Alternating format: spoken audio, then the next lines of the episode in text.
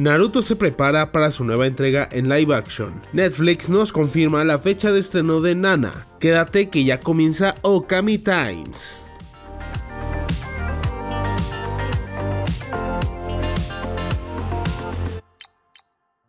El spin-off Sword Art Online Alternative Gun Online llega este año con su segunda temporada. La cuenta oficial de la serie nos reveló el primer visual, donde podemos ver a Karen Kohirumaki, Miyu Shinohara y Goshi Asogi. Cabe mencionar que la primera temporada de esta adaptación anime se estrenó hace 6 años y estuvo a cargo de los estudios Tree Heart, mismo que regresa en esta segunda temporada.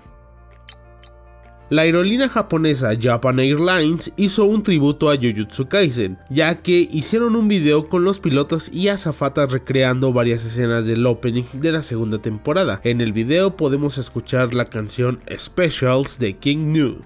Se confirmó que el animador Tetsuya Takeuchi estará a cargo de la animación de algunas peleas del anime Solo Leveling. Si no te suena su nombre, tal vez su trabajo sí lo has visto en algún lugar, como las animaciones de la pelea de Gara vs Lee en Naruto o también el combate de Choso vs Yuji en Jujutsu Kaisen. Solo Leveling actualmente se encuentra en emisión y la puedes ver por Crunchyroll.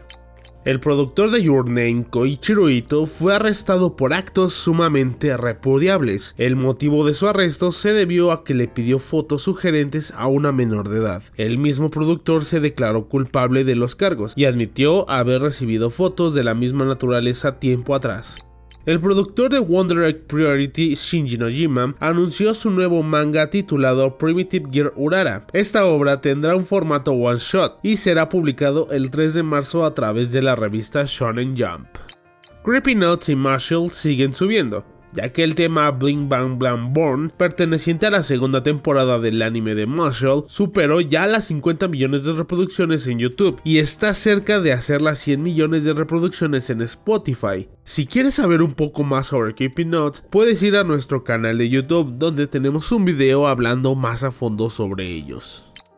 Se confirmó que Naruto tendrá una adaptación a live action en forma de largometraje. Esta producción estará a cargo del director Destin Daniel Cretton, mismo que dirigió las películas Shang-Chi y La leyenda de los 10 anillos de Marvel. También se nos comentó que este proyecto estará supervisado por el mismísimo Masashi Kishimoto, creador de la obra original. El live action estará desarrollado por la productora Lionsgate.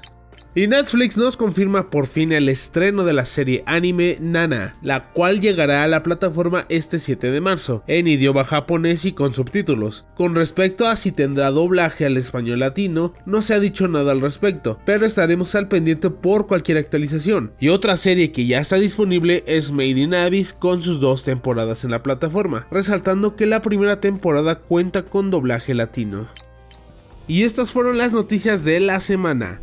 Te invito a que compartas este Times con tus amigos para poder llegar a más personas. Síguenos para más noticias del mundo anime y manga. Yo fui Edo y nos vemos el próximo lunes.